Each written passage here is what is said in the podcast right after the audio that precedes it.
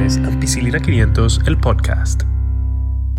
Así es amigos, bienvenidos a Ampicilina 500, el podcast. Y para abrir el mes de noviembre queremos iniciar con un tema sumamente interesante y me imagino que bastante prevalente entre muchos de nuestros escuchas y es la gripe versus el resfriado común. A propósito de que ya en este mes las temperaturas por lo general suelen ser un poquito más agradables, un poco más frías y se suele ver eh, normalmente una mayor prevalencia, un mayor número de casos de tanto de influenza, de gripe como del resfriado común. Y hoy vamos a aprender a diferenciarlos. Primero quiero comenzar dándole la bienvenida a Rafael Vargas y a Jonasis Jiménez. Buenas, buenas. Saludos, ¿cómo están? Bueno, Rafa no está. Yo creo que está la mitad de La mitad de, mí. Esperemos que tú llegues al año nuevo entonces, Rafa. Ojalá. Te tocaron los regalos de Santa Claus. Tengo ahí una garrapelita que me ha cogido. ¿Una qué, Rafa? Una garrapelita. Oh, wow. Ahí en la garganta. tú sabes que cuando tú dices garrapelita... Exacto. Eso no es lo que le ponen a los caballos. También. o sea, es, como el efecto de si tú te tragas eso. Que le... Ok. Entonces se siente. tiene que ser el ademán, como de que te está señalando el cuello, pero con los dedos haciendo así. Como. Tengo una garrapelita y es como algo que me está arañando por dentro de la garganta. Por dentro de la garganta.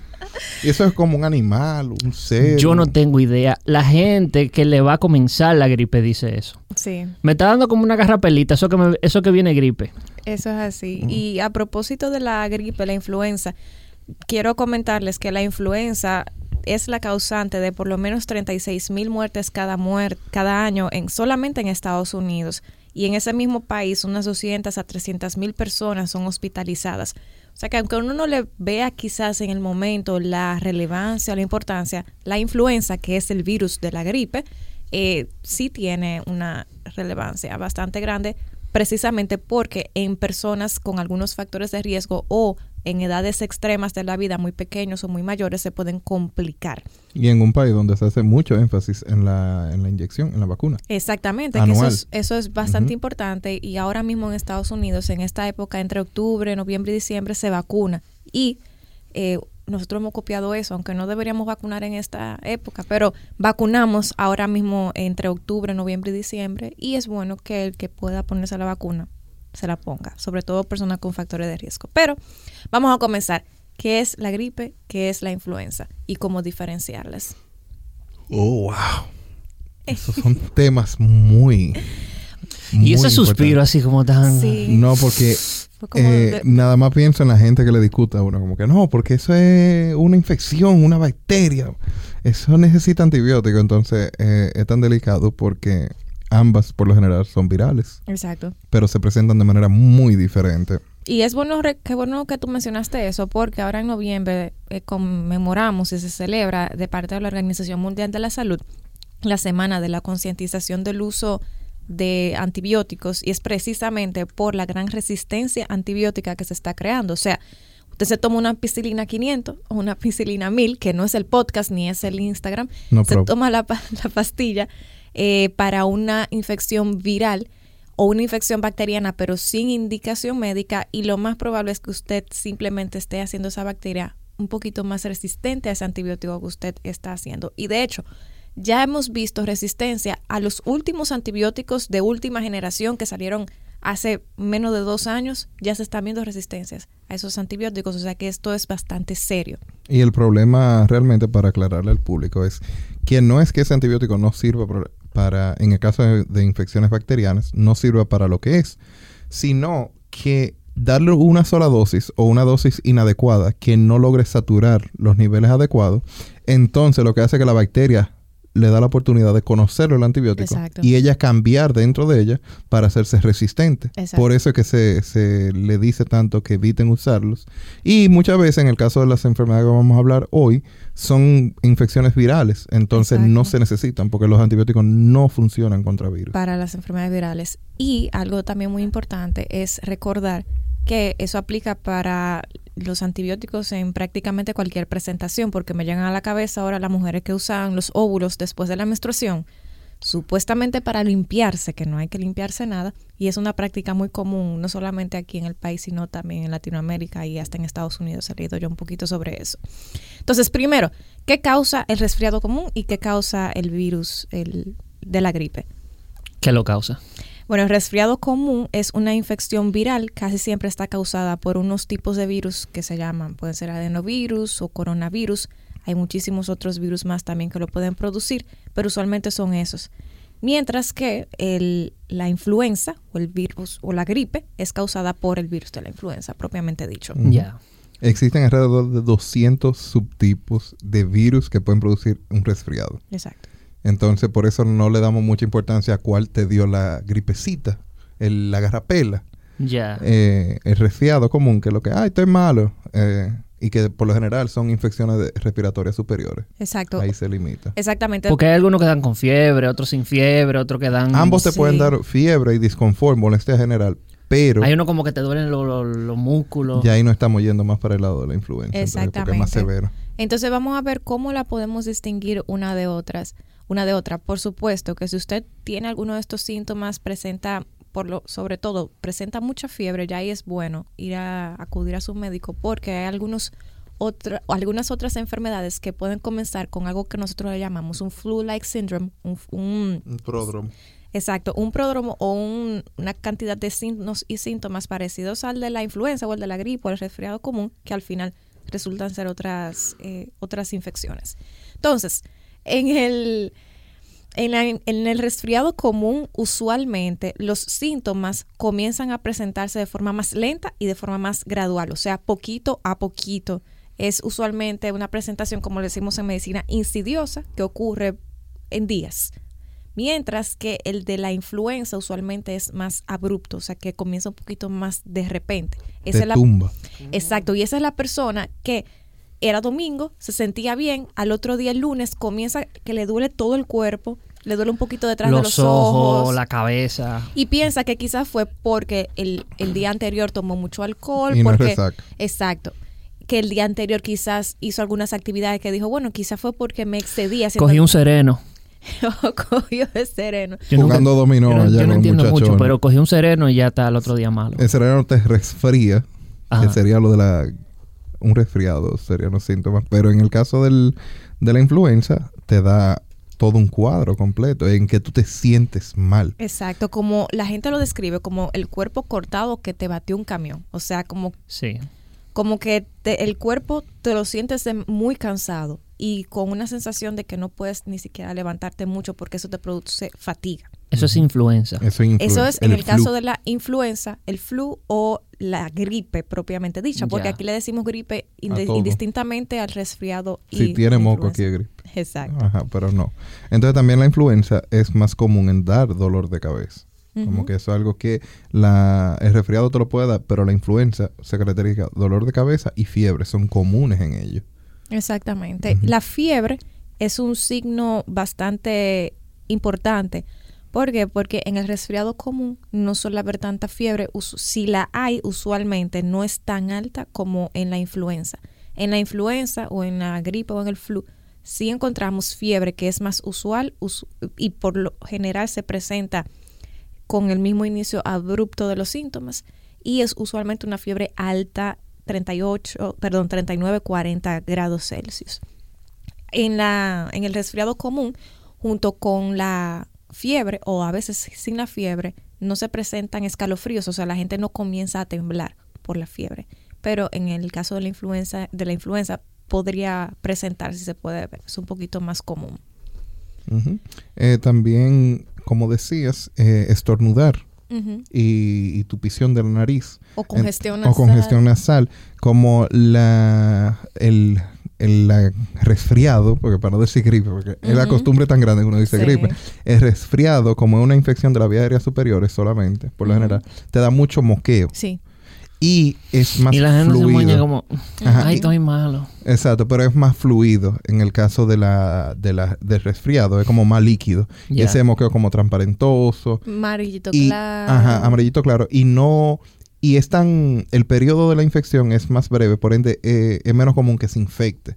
Que lo que se ve más en la influenza, en que los mocos a veces se infectan bacterianamente por la misma flora que está ahí. Y entonces ahí viene como un olor desagradable, son bien, bien espesos, y te tupen, etcétera, etcétera. Entonces también son cositas que uno se fija. Exacto. Y es interesante destacar que no siempre en la influenza, que eso es bastante irónico, no en todos los casos vamos a presentar moqueo o congestión nasal o incluso muchos estornudos. Es más, como afección del estado general, mucho dolor de cuerpo, mucho dolor de cabeza, como decía Jonas, y mucho dolor detrás de los ojos o en los ojos.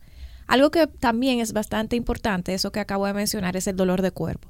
Con el resfriado común puede dolerte el cuerpo, pero con el virus de la gripe, con la influenza, no solo te duele el cuerpo, tú te sientes como que te pusieron un peso, como que tú fuiste al gimnasio y le diste cuatro horas consecutivas y al otro día te sientes con un dolor intenso en, los músculos. Tuyo. Tuyo. Esa es la palabra. En pocas palabras. Exacto. Y que la tos, eh, y, comparándolo con la tos, como decíamos, la tos de la influenza tiende a ser eh, seca, una tos seca, que, que, dicen de que yo tengo como una semana tosiendo y no voto nada.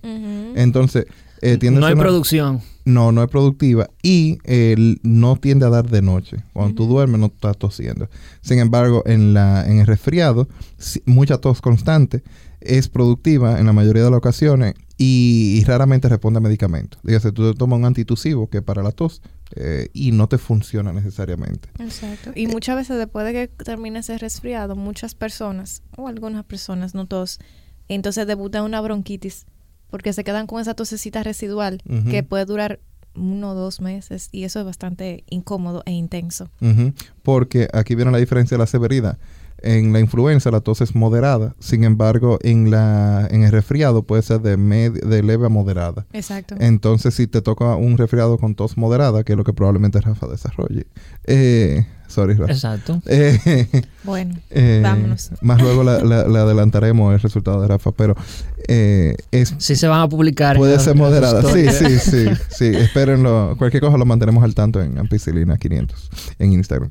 Entonces la duración, normalmente la tos de la influencia dura de 3 a 7 días. En ocasiones lo más que se puede extender son 14 días, la influenza. Por ende, puede durar más tiempo, aunque sea seca.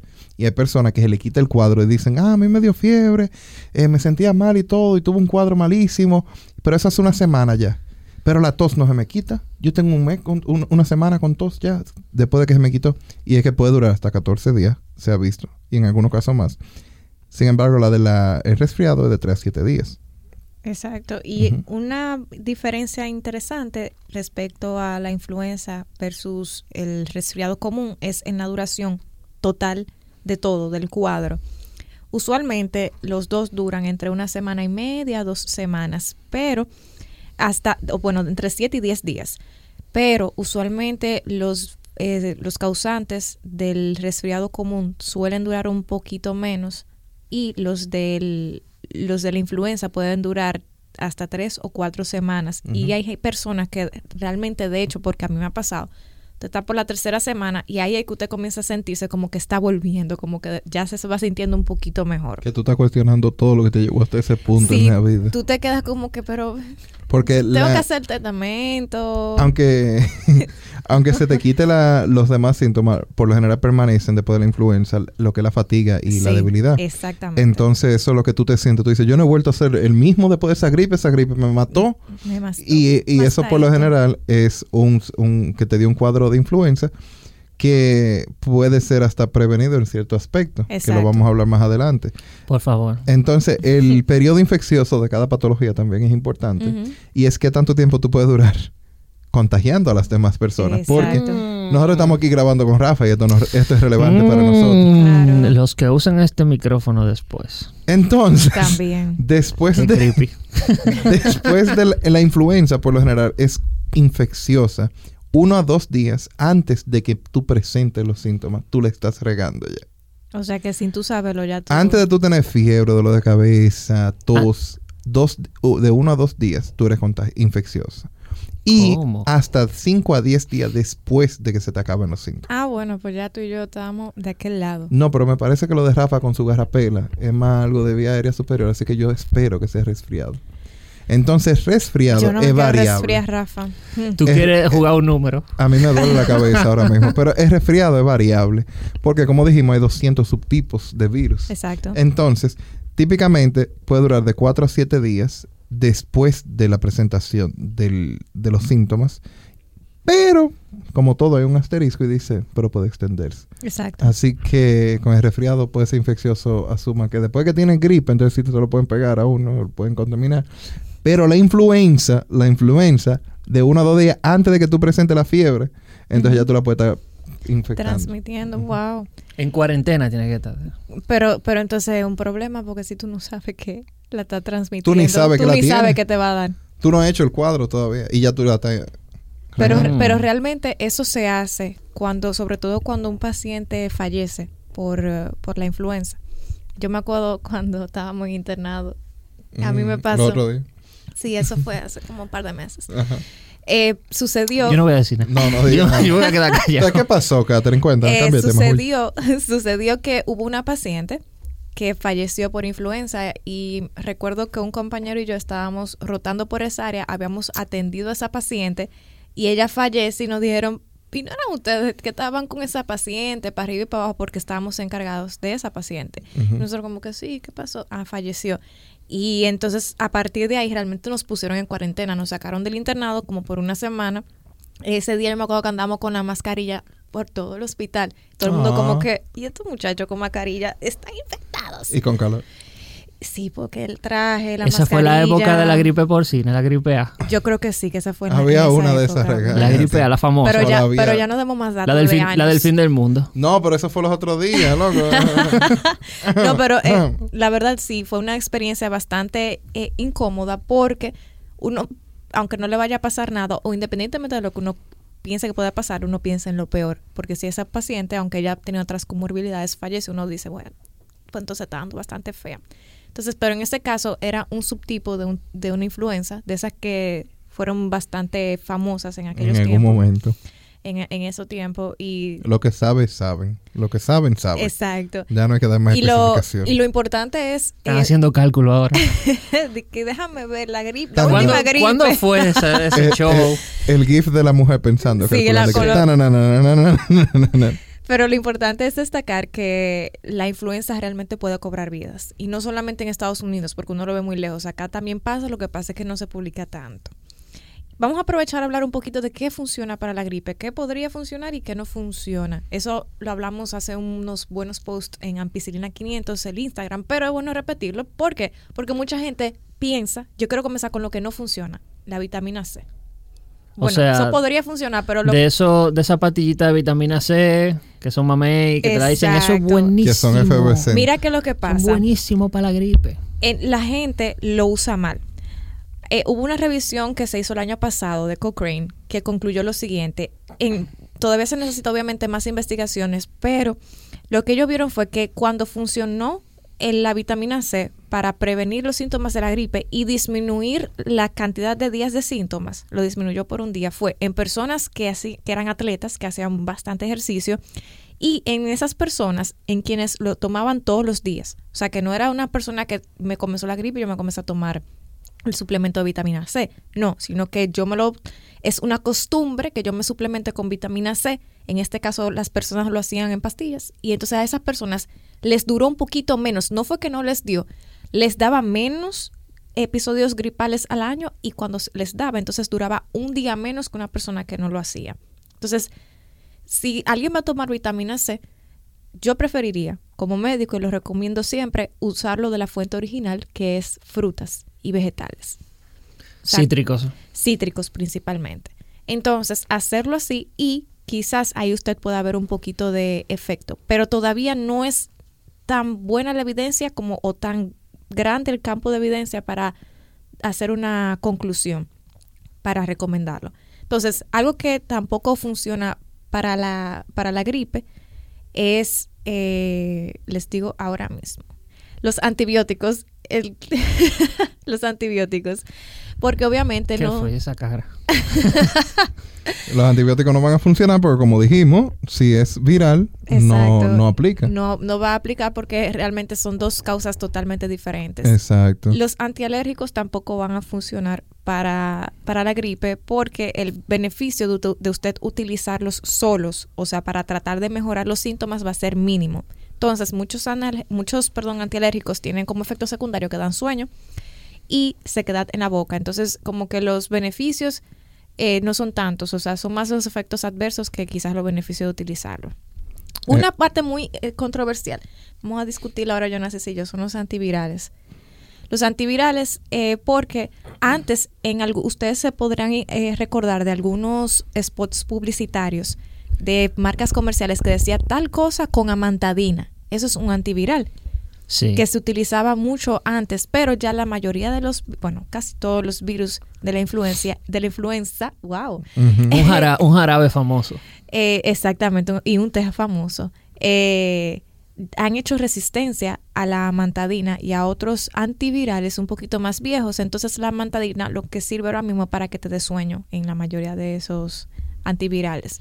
Pero realmente cuando hablamos de antivirales siempre mencionan el oseltamivir. Sí, sí que es el más novedoso de Ese yo no años lo para, para, acá. Ese, bueno, si no me equivoco, es un nombre comercial muy famoso también que lo, vende. No, no queremos dar el spot publicitario, pero a veces está muy bien. el, que lo conoce sabe. Pero, Cuando ellos quieran. Eso eh, es la, es, y esto vamos a hablar lo que es, no funciona para el resfriado común, porque para algunos casos de influenza sí podría funcionar el oseltamivir. Por supuesto que es lo que queremos. Si se da en el momento correcto. Exactamente. Que por lo general, antes de que empeore los síntomas. Eh, y por lo general, cuando hablamos de, de dar oseltamivir, al fin y al cabo, ya usted tiene una infección viral. No le podemos prevenir la infección. Exacto. Como que ya si lo infectó el virus, no le vamos, no se puede desinfectar. El cuadro del virus va a progresar igual. La diferencia que hace el tratamiento con oseltamivir es que te acorta el cuadro de uno a dos días. Exacto te aligera un poquito los síntomas y te acorta el cuadro de uno a dos días. Así que eso es lo que tú estás negociando al tomarte el antiviral. Exactamente. Algo que tampoco funciona ni para el resfriado ni para la influenza es la codeína. La codeína sí es un buen... Funciona para otras cosas. Eh, sí. La codeína sí puede ser buena como antitusivo en algunos casos ya de tos un poquito más severa. Pero hay opciones menos Exactamente. adictivas. Exacto. Eh, y que son eh, beneficios riesgo más mejor valorables para usted darlo a un paciente. Sí, sí. Ah, Pero como dice Jonas, es básicamente por el riesgo de que... De adicción, el potencial de adicción a opioides. ¿Tú lo dices por experiencia? No, ah. pero eh, sí hay que cuidarse bastante de indicar ese tipo de medicamentos porque puedes la estar, gente se engancha. puede estar creando un problema en vez de resolverlo. Y vaya a la farmacia a codeína. Entonces, si le van sí, ¿por qué tanta?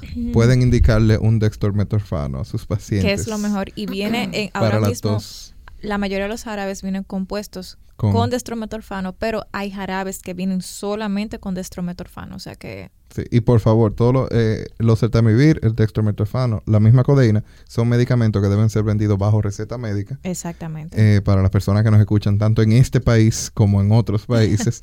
Y que antes de consumir cualquier medicamento es bueno que vayan a, su médico también, porque aunque ustedes crean que sea influenza, es posible que sea otro cuadro y esos medicamentos no le van a ayudar. Exacto. Otra terapia inefectiva son los glucocorticoides intranasales, no son efectivos para el resfriado común y tienen un efecto eh, importante y es que te pueden producir un efecto rebote después de que ya tú lo terminas de utilizar, igual que los, eh, los que se usan los sprays intranasales que tienen una acción corta. Entonces, cuando se acaba el efecto, el de glucocorticoides es más largo, hay otros que son más cortos, pero tienen los dos el mismo problema. Cuando ya tú dejas de utilizarlo, te vuelven para atrás los síntomas y casi siempre peor.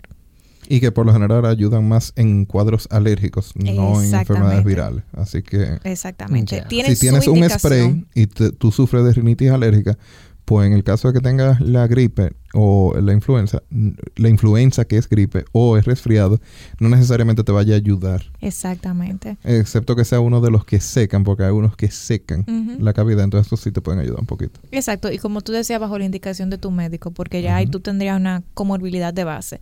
Otra terapia inefectiva que lamentablemente no se ha estudiado lo suficiente como para recomendarla es el aire humidificado o el aire caliente. Entonces, se ha estudiado, sí se ha estudiado, se ha visto que... Los famosos vapores. Exactamente. Eh, y el vapor exactamente caliente, porque hay un aire frío que también en algunos casos se utiliza para resfriado común, pero en este caso el aire humidificado o caliente no hay suficiente evidencia para recomendarlo y tampoco se ha visto que mejora los síntomas. Y que depende también del clima donde vivan. En un país húmedo como el de nosotros, que uh, por lo general la humedad está por encima del 70% casi el año entero. Exacto. El aire seco no nos afecta a las vías aéreas. En los casos de rinitis alérgica, el aire seco afecta. Entonces, por eso que se recomienda el aire húmedo. Exacto. En algunos casos. Entonces, ¿qué sí se puede usar para el resfriado común? Yo sí sé. ¿Qué se usa? Acetaminofén. Exactamente. Eh, a dos manos. ay, ay, ay, chocaron las manos estas dos gente, ya Catherine. Ay, ay, ay. No, no, no, no, no. Un abrazo. Si nos ven, estamos corriendo al lado del estudio. Pero, como dijo Rafa. A lavarse la mano. A lavarse la mano. Mm. Vengo eh, ahora. Exacto, como dijo, déjeme dejarlo aquí. Entonces, como dijo Rafa, el acetaminofén. Y algunos antiinflamatorios no esteroideos, pero sí y solo sí se lo indica su médico. ¿Por qué? Porque lo ideal es que cuando haya fiebre, solamente tomar acetaminofén, a menos que su médico le indique cualquier otra cosa. Hay algunos otros antiinflamatorios no esteroideos que pueden ser utilizados, pero como les comentaba, si el médico después de que usted pase un tiempo prudente y tiene, digamos, otra otro tipo de sintomatología, un poquito más de dolor de cuerpo, un poquito más de dolor articular y considera, pues entonces se puede utilizar. Pero de entrada, acetaminofén es lo que uno siempre recomienda. Y es bueno recordar, a propósito, que me acordé ahora mismo de un casito con una paciente. Ella me, me comentaba, tenía un cuadrito así bien parecido a resfriado común. Y cuando le pregunto qué ella está tomando, ella me dice que está tomando acetaminofén. Y yo, ah, perfecto. ¿Cómo te lo estás tomando? Y me dijo que se estaba tomando mil miligramos cada seis horas. Y, y yo me quedé como que, eh, ¿y quién te dijo que te lo tomara así? No, yo lo vi, me lo tomé porque me sentía muy mal. Y esa muchacha, por, afortunadamente, solamente tenía 24 horas y se lo había tomado así por 24 horas. Estaba tomando demasiado acetaminofén. O sea, sí, porque la dosis de seguridad es 3.000 miligramos. Exacto, de 3.000 a 4.000 en adultos, pero uno después de 3.000 no le gusta recomendarlo o lo hace con cuidado bajo un entorno vigilado. O sea, que esa chica se estaba tomando demasiado acetaminofén en 24 horas. La recomendación es, si es para niños, su pediatra, porque hay que calcularlo en base a la edad y al peso, sobre todo al peso. Si es para adultos entre y no tiene problemas en hígado ni riñones, entre 500 a 750 miligramos cada 6, a 8 horas, no más de ahí. No sobrepasar los 3.000 miligramos o 3 gramos. Siempre es bueno empezar, por ejemplo, tú tienes fiebre, tómate una pastilla de las que vienen en el sobrecito eh, que vienen de a dos, que son de 500 cada uno, tú te tomas una y ves, si la fiebre no te cede, te tomas la siguiente en las seis horas. Y entonces ya tú calculas, lleva mil miligramos. Exacto. Entonces, ya basándote en eso, si necesitas una dosis, la venden de 750 también. Y esa tú te la puedes tomar una sola pastilla cada seis horas. Entonces, mínimo cada, máximo cada seis horas. Exacto. Entre seis a ocho horas es lo ideal. Exacto. Otras terapias que podrían ser efectivas para el resfriado común eh, y para paliar los síntomas de la influenza son los compuestos que combinan antialérgicos con descongestionantes. Habíamos dicho que los antialérgicos solo no, no funcionan tan bien, pero cuando se combinan, su uso es más potente que cuando se, se utilizan de forma individual. Esos son los famosos antigripales que venden de forma comercial. Ajá. Que no vamos a mencionar ninguno aquí. Ya. Pero sí, sí hay muchos. Y muchos tienen cosas. Eh, tienen cosas. Sí, como algunos tienen algo.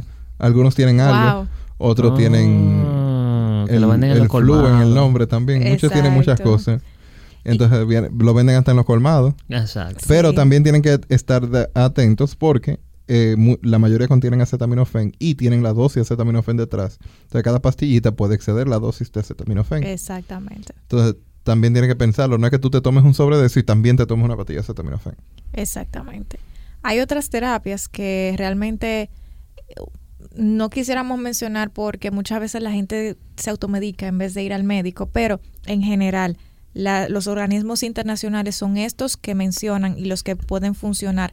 Los demás, las demás terapias que quizás ustedes pueden haber escuchado eh, hasta ahora no tienen todo el respaldo, por ejemplo, eh, solamente el, por ejemplo, utilizar expectorantes en algunos casos puede que tenga algún efecto bueno, puede que no tenga algún efecto bueno. Lamentablemente con el resfriado, sobre todo, es mucho ensayo y error. Como decía Jonas, hay jarabes para la tos que hay personas que le van a funcionar, otros que no le van a funcionar. Eh, Otra cosa que también se ha puesto mucho eh, en, en la palestra son los suplementos de zinc. Mucha gente consume suplementos de zinc para tratar de disminuir la sintomatología, pero, pero, eso en Estados Unidos sobre todo, los estudios que lo han analizado eh, entienden que hay una, un potencial de toxicidad y que no todavía no se conoce la dosis segura para recomendar el zinc, pero es una terapia eh, prometedora. Sí, entonces también es bueno agregarle que, aunque dijimos que para estas dos eh, presentaciones, lo que es resfriado y gripe, son virales ambas, entonces no se necesita antibiótico. Existen casos de personas que pueden, que es lo que pasa en la mayoría de los casos, que el moco que produce el virus entonces se queda en el pulmón y se logra infectar. En ese caso puede llegar a una neumonía, una bronconeumonía, eh, etcétera. Y ahí sí hay una presentación bacteriana. Por eso usted puede ir a su médico, le puede decir, ah, usted tiene influenza o usted tiene una gripe, usted tiene un resfriado, pero le vamos a indicar antibióticos porque ya alguna de las analíticas que le han realizado o el hemograma o algo indica que hay una infección o la radiografía, entonces ellos deciden tratarla. Así que tampoco se alarmen porque le indique antibiótico, pero sí tiene que ir a un médico antes de. Exactamente. Vamos a concluir hablando un poquito sobre la vacuna. Eh, actualmente, en, de forma comercial, sobre todo en Estados Unidos, hay muchos tipos de preparaciones de vacunas. Su médico le puede recomendar la que es adecuada para usted, la ideal para usted. Hay un tema que es un poquito controversial, por lo menos para mí, y es porque hay en la Organización Mundial de la Salud eh, y hay una base de datos que se llama FluNet, que tiene el mayor registro a nivel mundial de casos de influenza confirmados por país, hacen un modelo predictivo para poder determinar y recomendar cuándo los países deberían vacunar en dependencia a las curvas epidémicas que presentan de influenza. En la gran mayoría de países de Centro y Suramérica tienen un pico en el año que se encuentra, que es cuando se encuentran la mayor casos de influenza.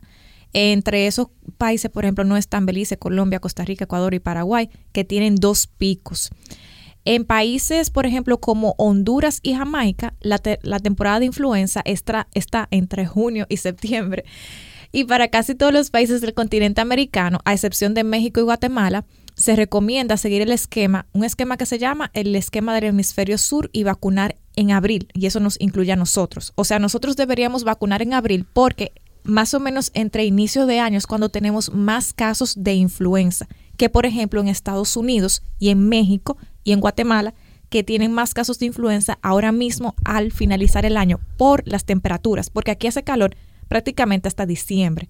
Y entre diciembre y abril más o menos, mayo, hace menos calor. Estamos con, el horario de, de Sudamérica. Estamos con el horario de Sudamérica. Qué raro. Pero se llama hemisferio sur, aunque no solamente es para los países de Sudamérica, sino que incluye países de Centro, Suramérica y parte del Caribe. Ya, o sea que no tiene tanto que ver la región, mm. sino como el tipo de clima. Mm, exacto, que sea más parecido porque el tipo de clima influye un poco en la aparición de los casos de influenza. Entonces, para los países de Norteamérica, México, Jamaica y Guatemala, el, se recomienda el esquema del hemisferio norte y vacunar en octubre. Por eso es que han visto muchas campañas, si tienen contacto con medios de fuera, de vacunación en Estados Unidos. Entonces, eh, las vacunas que se encuentran disponibles son la trivalente. Eh, está Afluria para personas de 5 a 64 años, está Fluson, High Dose y el Fluad para mayores de 65 años y la tetravalente. Exacto, y la tetravalente también, que hay dos. Eh, también recalcar que es, necesario, no, pero la, la que están mayormente disponibles ah, son la tetra y la, triple. Eso sí. Entonces, eh, como decía, es importante recalcar que hay que ponerse anual. Sí. Anual para cada temporada. ¿Y por qué anual? ¿Por qué? Exacto. ¿Y por qué hay que ponerse el anual? Y es que el virus de la influenza es altamente recombinante. Lo que quiere decir que él todos los años muta, aunque sea ligeramente. Entonces, cuando hablan de tetravalente y trivalente, lo que significa es que eh, científicos, porque personas que se dedican a eso, estudian y predicen cuáles son las, las, combinaciones que va a realizar el virus por cada año y tratan de estimar. Entonces ellos llegan a un acuerdo de tres o de cuatro posibles virus que se presenten, modificaciones que se presenten, y, para, y esas son las que te, te, vacunan para prevenirlo. Por eso que son tetra o trivalentes, que hay tres tipos de virus o cuatro tipos de virus. Entonces, cuando te. Por eso hay que hacerlo anual, porque anual el virus muta. Muta. Correctamente. Entonces, ¿quién puede vacunarse? Según el Centro de Control de Enfermedades y Prevención de los Estados Unidos, se puede vacunar a toda aquella persona que tenga más de seis, meses, de edad. Esa es la indicación, eh, o sea que todo el mundo, todos caemos ahí. Hay personas que son alérgicas a los huevos que deben conversar con su médico porque hay, algunas eh, vacunas que podrían hacerle un poquito de daño, no podrían ser las mejores para ellos. Y es importante destacar quienes no pueden vacunarse, así como quienes pueden vacunarse. Los que no pueden vacunarse son los lactantes menores de seis meses. Por eso se les recomienda a las mujeres embarazadas y que están lactando que se vacunen, porque pueden transmitirle la inmunidad a sus bebés. O también para que ella misma no le dé, para que entonces no se la no, no infecte al niño. Exactamente. Personas que hayan sufrido una reacción alérgica grave a la vacuna de influenza en el pasado no pueden vacunarse e individuos que hayan sufrido Guillain-Barré con otras vacunas de influenza. Pero en este caso se evalúan los riesgos y beneficios de forma individual porque la literatura al respecto es escasa. Así que ya ustedes saben, chicos, a vacunarse. Algo importante es que el Ministerio de Salud Pública de acá de República Dominicana tiene vacunas para la influenza, pero muchas veces son escasas y son para un público específico. Casi siempre se destinan a niños, a mujeres embarazadas y a personas mayores de 65 años o personas que tengan algún tipo de comorbilidad, por ejemplo, diabéticos. Por eso es que no se anuncia tanto porque las vacunas que llegan al país son bien contadas. Eso, eh, bueno, no vamos a entrar en ese detalle, pero sí, a las poblaciones vulnerables se le hace disponible esas vacunas aquí, aunque debería ser a todo el público. Por supuesto. Pero me están disponibles a nivel privado, lamentablemente. Así que en caso de que deseen ponerla, pueden averiguar por vía de su proveedor de seguro y, su empleador también. Hay, hay ciertos empleadores que, que tienen planes de vacunas dentro de sus empresas. Exactamente. Y hay algunos algunos planes de seguro que la incluyen. O sea que es bueno verificar en este caso. Con, en el caso de a quién acudir para, para vacunarse, a su neumólogo. Idealmente a su neumólogo o a su internista. O a un médico internista, exacto.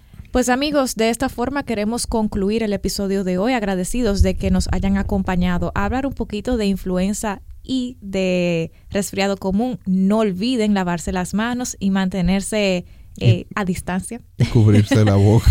cubrirse la boca. A distancia de mí. Eh, cubrirse la boca de... Por ahora. Cuando, cuando tosen o estornudan y si ven a alguien tosiendo o estornudando, guarden su distancia. Rafa, ¿Qué fue? Te vamos a mandar para allá adentro. No, no lo riegue aquí, Rafa. ni, a, ni, a, los oyentes, por favor. Yo no controlo eso. Entonces, si nos escuchan la próxima semana y nos escuchamos un poquito bajito que estamos usando mascarilla, mm. eh, manténganse al tanto del Instagram de Ampicilina500, donde verán si Rafa ha sobrevivido eh, la presentación. ¿Qué habrá pasado? ¿Qué habrá pasado con Rafa? Descúbralo en el próximo episodio de Ampicilina500, el podcast. Hasta la próxima.